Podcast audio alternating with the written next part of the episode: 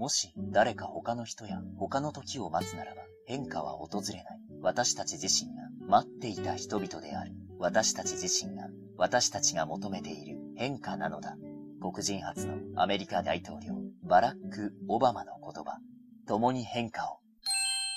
FXCM ジャパン。本は人生の道しるべになり支えになるこの番組があなたの一冊を見つけ明日を輝かせるお役に立ちますように。人生を変える一冊。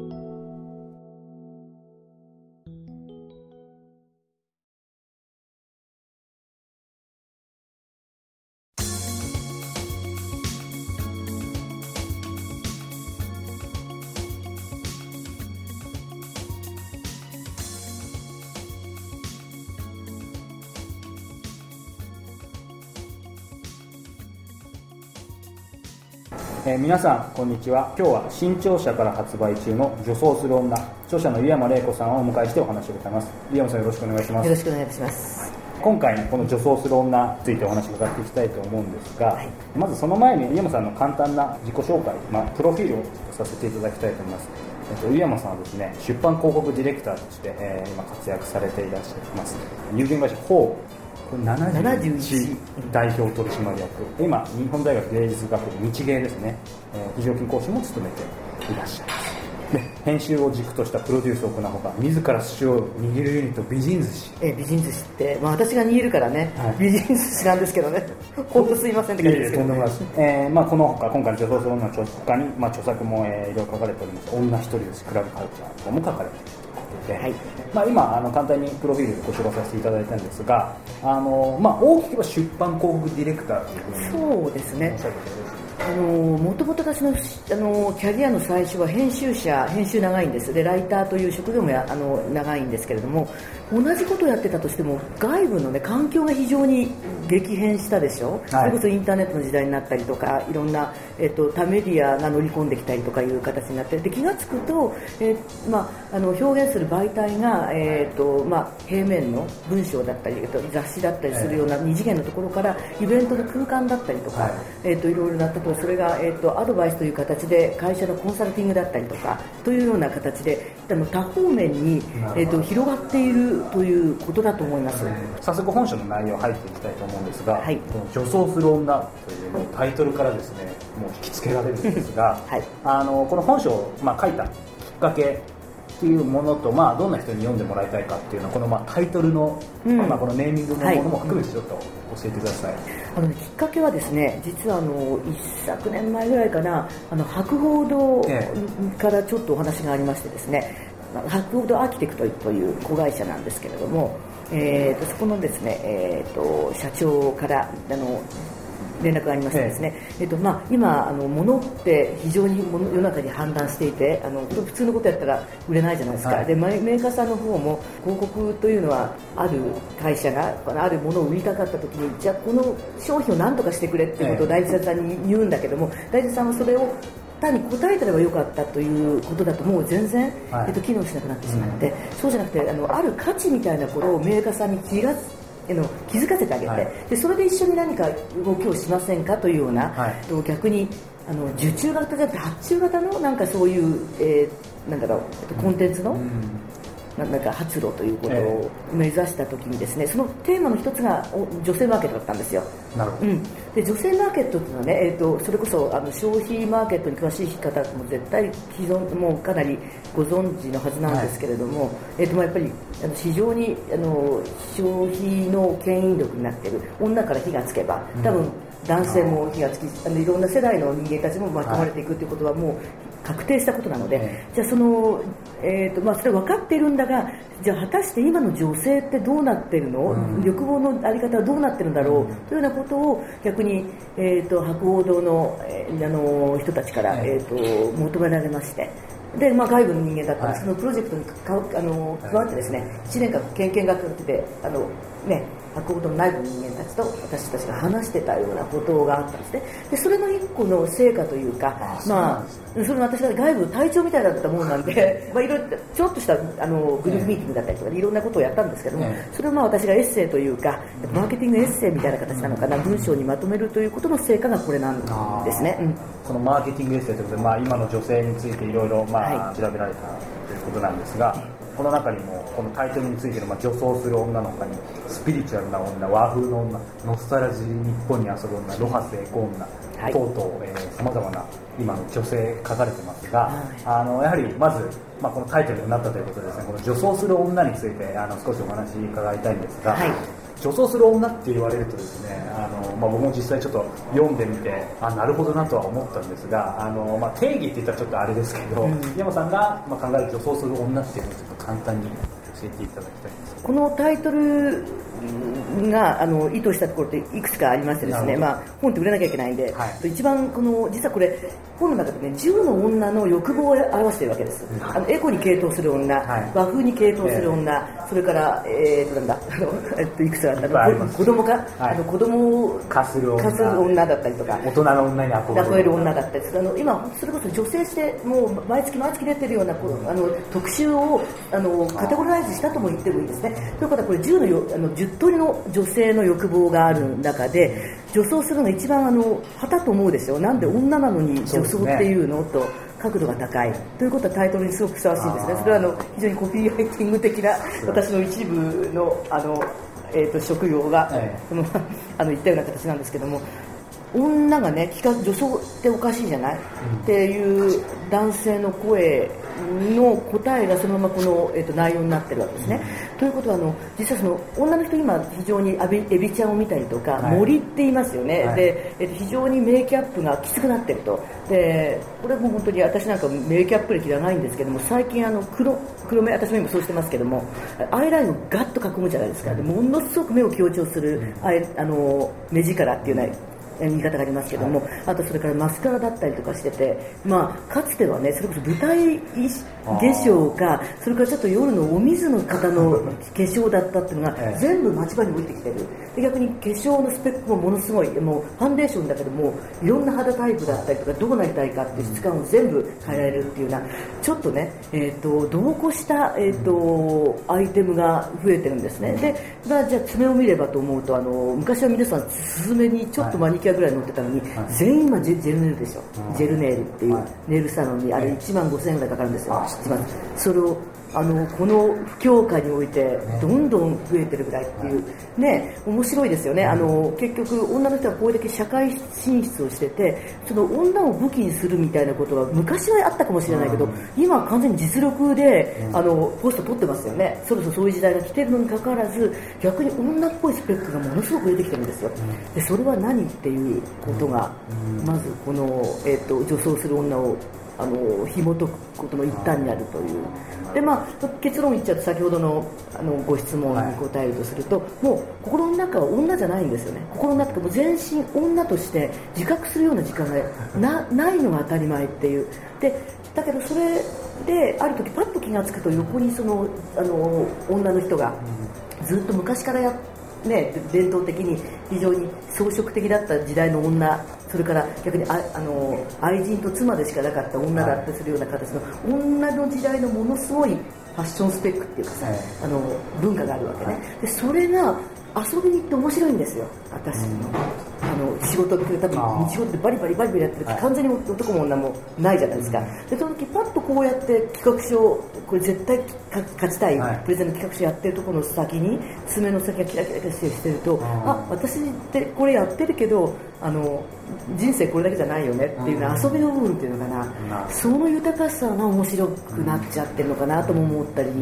するんですね、うん、だから完全にその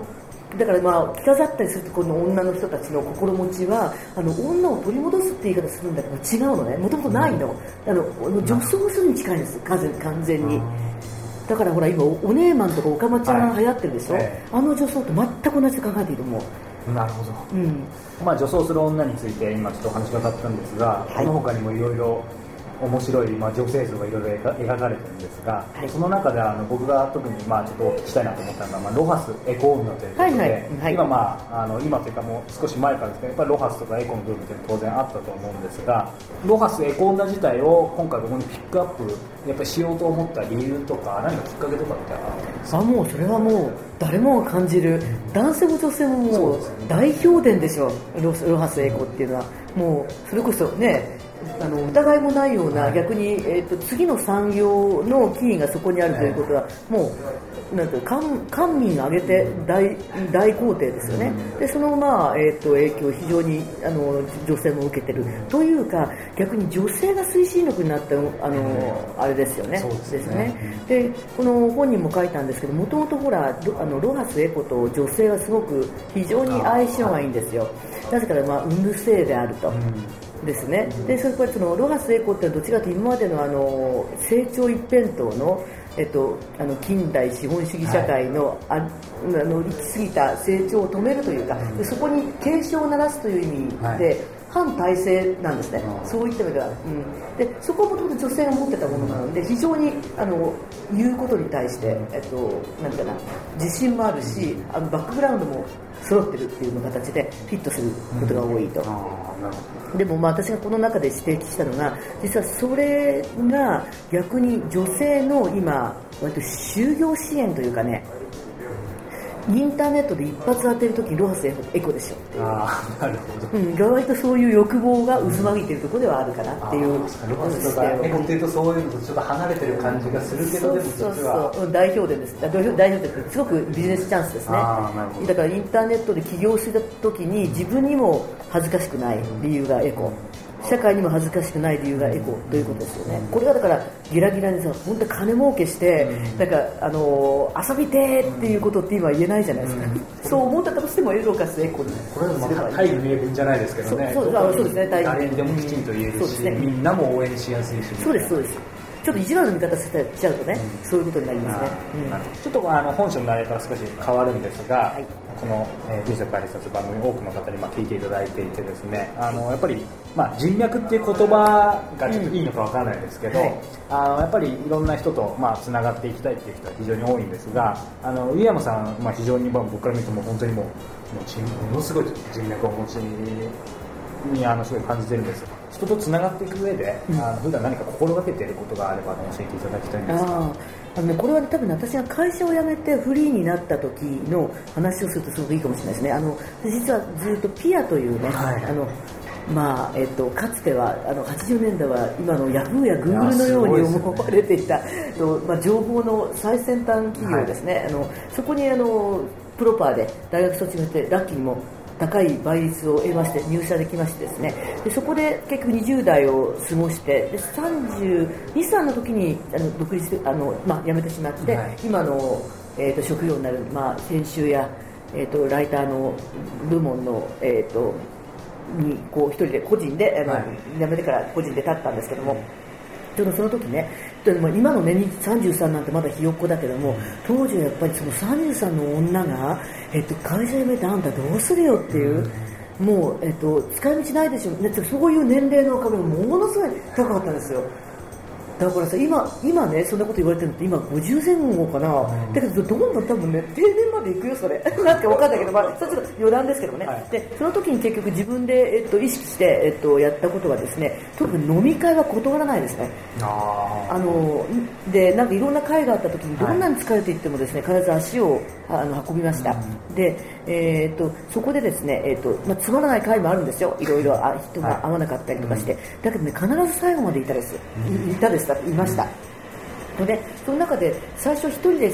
飲み会みたいに参加してあの全く1人で参加することも多くて、はい、あんまり連れをね伴うってことなかったです、1人で行って、でそのうちこの話して気があった男女問わずにいて、で結局その飲み会の最後まで残ることにしたの、うん、それで必ずそこに残ってたっていう人がね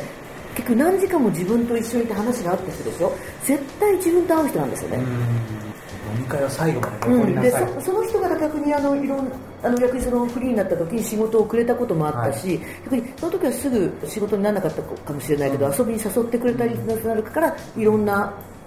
人がこう知り合いになれたりっていうようなことはありましたよね、うん、うん、だからこれ割とねあの女の子はねあの特にあるな。そういう場に行ったとしてもですねそこに自分のメリットがないとすぐ帰っちゃうんですよで逆にそこで自分がチヤホヤされないんだよね。それもちろんそんな時誰も自分のこと知らないからって言うとなんか無視されてって私つまんないとか言ってで帰っちゃうの。バカだよね。そっからなんかして耐えるということかな。なんかそのそこの場にいて溶け込んでた耐えていくようなことの精神状態をすごい作った方がいいかもしれないですね。うん。これはだから新参者で何かのグループに入る時の心構えもあったりするかもしれないですね、うんそれってあのやっぱり特に、まあ、まあ女性だけじゃないかもしれないですけど、井山さんから見ても今の、まあ、別に若い人を 批判してくださいってわけじゃないんですけど、やっぱ昔に比べてそういうところの今の、まあ、メリットって話もありましたけど、なんかそういうのでやっぱりすぐ帰っちゃう人とか結構多いですか、多い惜しいのにねと思う。あの結局ね最初これだけ人生生きてるとあの割とね最初嫌なやつだなと思ったやつが逆転してすごい仕事の仲間になったりとかすんごくこいつ痛快だったのに裏切られたりとかあるんですよ。だからね本当に人間わからないんですよねだからあの、えーと、その時多分すごく嫌だなと思ってと反発した人間っていうのは結局自分とすごく合うところがある人なのかもしれないですね。私実際そういう編集者がいるの。あの私の作っ、まあ、ピア時代に作った本に関して最初に会った時に古典版に批判されてなんだこいつと思ったんだけどあの長寿ってすごいいいなんだろうあの友人になりましたよね。うん、今まあその人とつながっていく上で大切にすることっていうのをしたんですが、うん、当然まあ本もいろいろ書かれて、まあ、編集のお仕事もされても今までももう相当な量の本読まれてると思うんですが、はい、今まで山さんが読まれた本の中でですね、まあ、人生に大きな影響を与えたようなあの一冊があれば教えてください。実は私ものすごい本読みでですね、はい、えー、っとですね、すごい本読んでる人なんですよ。そ言ってどうするのかって話なんだけど、まあ活字活字と一般と言っていいかもしれない。ね。まあしょもうそれは本当に物心というか小学校の時からずっと読み続けてるね、漫画も含め、はい、本も。その中でね画期的な一冊というのがですね、今に至るのがですね、はい、中学1年の時の夏休み、だから本当にこの季節になるとあの時思い出すんですけども、うん、宿題がありましてですね。よくある宿題です。あの夏休み一冊本を読んで、はい、その作文あの読書文を書けという非常にシンプルなのがありましてですね、なんと私はその時カフカの城を、はい、あうん、一冊結構厚い本なんですけど、はい、それをね読み切ったですよ、うん、であれはあの最初から最後までちゃんと読んでる人って私あんまりいないような気がするんだけどね、えーと、これはねちょっとねあの愕然とした当時の中学1年の子の中でも、まあ、おあのご存知のようにカフカで不条理、はい、とあとあるあの社会とその阻害みたいなことをずっと,、えっと書いてた方があの著者なんだけどもその城っていうのは結局ある登場人物が、まあ、城っていうあのあの空間組織というか社会ですね、はい、そこに入るんだけどもなんかそこで自分だけが違うっていうことその城にある常識だったりとか組織の中でルールっていうのが自分と相入れないものがあるんですよ、でその中のこういう、まあ、日常を淡々と、あのー、こう書いていくんですけどその感覚がですねなんと中学生のそんな13歳のね少女でも分かるんですよね。もうだ当時に当時すでにあのもう学校って組織にあったわけだからそこに私みたいな個性があるとすぐそのカフが書いた、えーと、この主人公の疎外感だったり気持ち悪さだったりそういうような、えーと、ザロッとした感じが自分に自分とシンクロしたわけ。うんだからすごいね本当にすごい名作ってさ、小学生がでも分かるんだよね。中中1の時から際際立った個性を。そうだね。持ってらっしゃったであまりにその感動してしまってですねそのえ作文ね。だから、当時だからその書き方がさあのあまりその圧倒されたんでその出力とぐいぐいぐいぐいあの引っ張っていかれる感じで。で書き始めたらさなんか原稿用紙が70枚ぐらいになっちゃって。で結局佐々木さんまた子供なんで13歳なんでさ、はい、あらすじをこうなんか要約していく作業に入っていっちゃったわけ途中から。でしょうがねえなと思いながらも自分でこれでやっててやってて あの読書感想文になってないと言いながらもとにかく止まらなくなっちゃって。書き上げてで提出したらさすがにそれなんかのね賞を取ってまあ今本本についてお話伺ったんですが、まあ、本逆に宮本さんも書かれてて、まあ、言葉には非常に深いこだわりを持ってらっしゃると思うんですが、うん、あの好きな言葉座右の銘じゃないですけど何かあればこれもね小学校の時のねなんで覚えてるんだろうと思うんですけどね四文字熟語でやっぱりその同じような質問、はい、あの国語の先生にされたわけあの自分のモットー小学生で聞かれました？うんそういうあったの。あの普通クイズだったんだけど。でそれで考えてさ、はい、であの非常に国語が好きだったんで4文字辞典なんかを見た時に私がね選んだ言葉が肘聴目って言うんですよ。と、うん、飛ぶ耳。はいはい。で聴目はね,、えっとね長い目と書く、うん、はい、うん、でこれどういうことかというとですね耳をこう張って目を凝らせて情報を収集しようっていう、これ多分孫子かなんかの分かんないんだけど、そういう兵兵法あの兵あの、タクティクス、うん、タクティクスの一個だと記憶してるんだけど間違ってるごめんなさいだけどあの目をとにかく耳をこうのをこう張ってこう澄まして目を張ってあのいろんなものをよく見てよく聞きなさいっていうことなのね。でそれをその時私が書いてるんだけど結局そのその言葉の通りの人生になったよね、ね、まさにそういう、まあ、まあ編集者というか、そういう出版とかも、そうね、みんなアンテナね、あって。そうですね。それ逆に小学生でそのことを知ってたりそれを選んだんですうん、だからささっきまさにここんな職業になるとはそのところは漠然とでなか多分文章を書くの好きだから、そういう職業に行くんだろうなと思ったんだけどもあのーこれほどの中情報の海の中で何かする仕事では当時考えられないじゃないですか、だからなんかそのやっぱり潜在的にさなんか性質としてあるんだろうね、そういうことが好きなんでしょうね。なんか。うん。この言葉をね、うん、なんかねこの時覚えてるんだけど小学生ながらねそのなんかかっこいいと思ったのね。そのすごい流れの中にいる人間みたいな感じがしたんだろうね、まあ、今いろいろとお話伺ったんですがちょっとまた本書の内容ごめんなさい戻るんですけども今後ですね、まあ、今その女装する女に代表される女性のまあ欲望についてもろもろお聞きしたんですが、はい、まあ、女性はどう変わっていくかじゃないですけどここに書かれたことからまたさらに多分今感じられてることもあると思うんですがあの今後また、まあ、1年3年5年か10年か分かんないですけど女性はどう変わっていくか。あと、まあ、男性もどう変わっていくかっていうのをちょっと湯山さんの,、まあ、あのお考えで構わないと教えてください。草食男子肉食女子の話にはなってきますよね、でそれと同行のテーマがやっぱりあの編集者が読み取ることも多くて、はい、そのことについて語ることも多いんですけれども、あのやっぱりそれは今の大問題であり、それ今男性の女性もの話なんですけれども、まあ、この中の女装するままさに同じようなあのところの言及もしてるんですけれども、はい、とにかくその女装する女の、ね、中の一つのさっきちょっと言わなかった理由の一個にねこのものすごい女色っぽくしてセクシーにすごく綺麗にしてるじゃないですか。お金をかけると。でそれほどやっても男が振り向いてくれないっていう。書いてました、ね、うん。で1個はねそのあのこのスペック自体が振り向いてもらえないから自分の自己満足化しちゃってコスプレっていうんであの女子が自分でもう他人の目気にしないで自分の満足だけやる女装っていうのがあるんですよね。でその一個一方でやっぱりこの綺麗にしてあの王子様を待ってるっていうこの女装もあるわけでだから、えーと、今まあ非常にちょっと質問と、まあ、あのの答えにもなってると思うんですけども、はい、あの女の人の今のすごく大きい問題がですね、えーと、とはいえね、えーと、もう自分の中でお金も稼げると。で自分も自覚的になって社会にも出ていけると。でそうなった時にじゃあ自分の女の幸せってところで悩むわけ、結局、まあ、それこそ出産子育てっていうこともあるだろうけども、はい、まあ、その以前に婚活ですよね。パートナーを見つけられないみたいな形ですよね。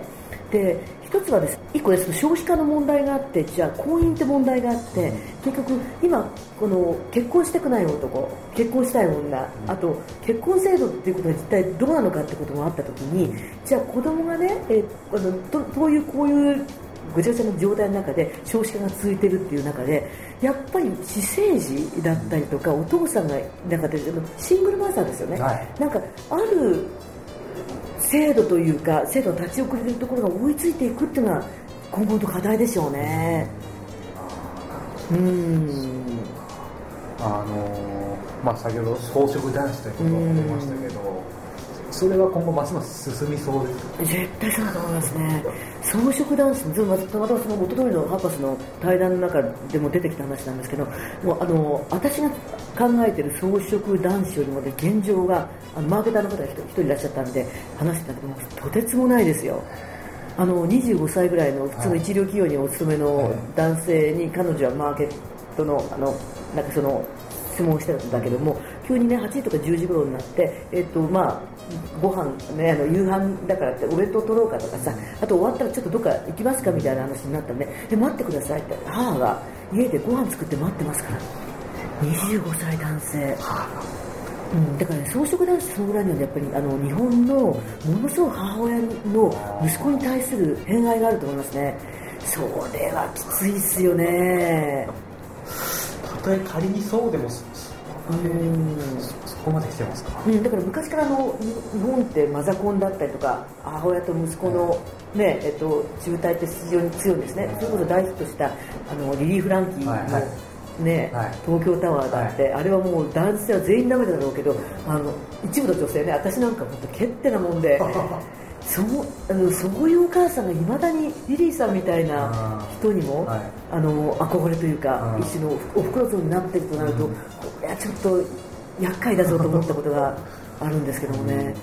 だからやっぱり男の人はもうだからパートナーなんかの女に苦労したくなくてずっと母といたいんじゃないかと、で母親もずっと息子といたいんですよね。うんなるほど。それを引き引き離すような力が今社会にあるかというとどうなんだろう。あそっちから社会になさそうですね。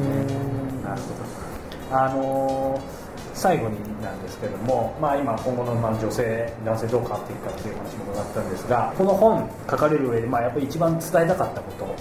というものをですね、まあ、あの最後に檜山さんからお話しいただければと思います、うん、えーとね、実はこれ伝えたかったところまではねあんまり言及してないんですね、うん、現状がこうなんでこういう分析ができると、はい、こう私は思うみたいなところでちょっと筆を止めてるところがあるんですがただこれ非常にいろんな働く女性からエールを送られましてですねこの間もあの某、えー、非常に成功しているセレクトショップ、はい、全国的なチェーンのえーと、機関誌に呼ばれて話したんです。がそこの社員の人間の中で回し読みをされていると。いう形で。あのある一個女性に力を、ね、はい、与えたことは、うん、あの本当だと思います。でそれは何かというとあの今の私あの今っていうかその働いててねそれこそ結婚のパートナーもいなくて仕事ばっかりにしててなんかネイル塗ってるけど心寒いみたいな女であなたはそれでそれでどんどん行けと。その生き方でいいんですからっていうことを言ったかもしれないですね。やっぱり女性をどんどんいけた、まあ、まあ応援したんじゃないですけど、やっぱりそういう本そうねだからえっと本当に女性はさ自分の中に女性があると思うから悩むんですよ。私こんなガリガリ仕事をしたとしてもさなんで私女としていいのって、あの子供子供もあの相手も見つけられないそれから逆に結婚もできないあの子供を産めないってこんな女としていいのっていうことの悩み自体が私はナンセンスと思うことがあって違うだろうと、うん、そういうことが出てくるかもしれないけれども働くあなた自身の中には実はその女っていうのは非常に悩みの幻想の一個であってそれは変な足かせになるんだったらそれはなくてもいいんだよっていうことは言ってるかもしれないですね、うん、変なことに悩むなってことかなそうないもな、うん、ありもしない女の幻想の種を自分の中に入れといさせる辛いですよね、うん、男も同じじゃない？いやそうですね、ね、そうなんです、だから、あのやっぱり当然女性にフィーチャーされてる本ではあるんですけど、うん、なんか男性として読んでもやっぱりいろいろ感じるものがある一冊で。うん、だからそこそこ男だってさスイーツ食いたいわけでしょ？で相続男子っていい意味がそういうことの解放でもあるよね。その時にさ落ちなる男がさこんな男でいいのかって悩む必要ないですよね。俺はスイーツが食いたいでいいんですよ。で俺は本当にこの女のために髪の毛ずっと撫でてあげたりとか俺の仕事だっていいじゃないですか。っていうのもあるかもしれないですね、うん。そういう意味ではその女性をつ貫かなきゃいけない男性はもう男性貫かなきゃいけないみたいななんかそういうみんな縛られてるものそうですねうん。なんか解放してくれるそうですねあのやっぱり私自身がものすごい自由が好きな人間なんです。この年になって本当にそのことに稼ぐことがかかっちゃってびっくりするんですけども、えーと、いろんな思い込みの枠だったりすることがにやっぱりなんだろう日本人ってそうなのかな。ありもしないことに規制を設けてそこで悩んでいくことが好きですよね、それが全く私はナンセンスだと思うの。それに関してはそう意味ないよってことは、あのバシバシ行間に 出てるかもしれないですね。うん。はい。ありがとうございます。あの全ての女性はもちろんあの男性も、えー、ぜひ読んでいただきたい一冊だと思います。はい。えー、今日は新潮新書から発売中の「えー、女装する女」著者の井山玲子さんを迎えしてお話を伺いました。井山さんあのまたもし機会があればあのぜひご出演ください。ありがとうございました、はい、井山さんどうもありがとうございました。ありがとうございました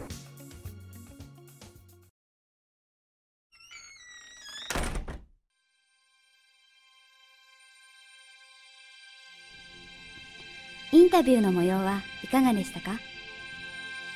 このポッドキャスト人生を変える一冊2ではリスナー特別特典としてビジネス書著者15人への早川のゲリラインタビュー音声モチベーションを上げるならこれを読めビジネス著者15人おすすめの一冊を応募者全員にプレゼントしています。ダウンロード先は iTunes 上に配信されている PDF 無料プレゼント。ビジネス著者15人ゲリラインタビューをご覧くださいね。それではまた次回のポッドキャストでお耳にかかりましょう。ごきげんよう。さようなら。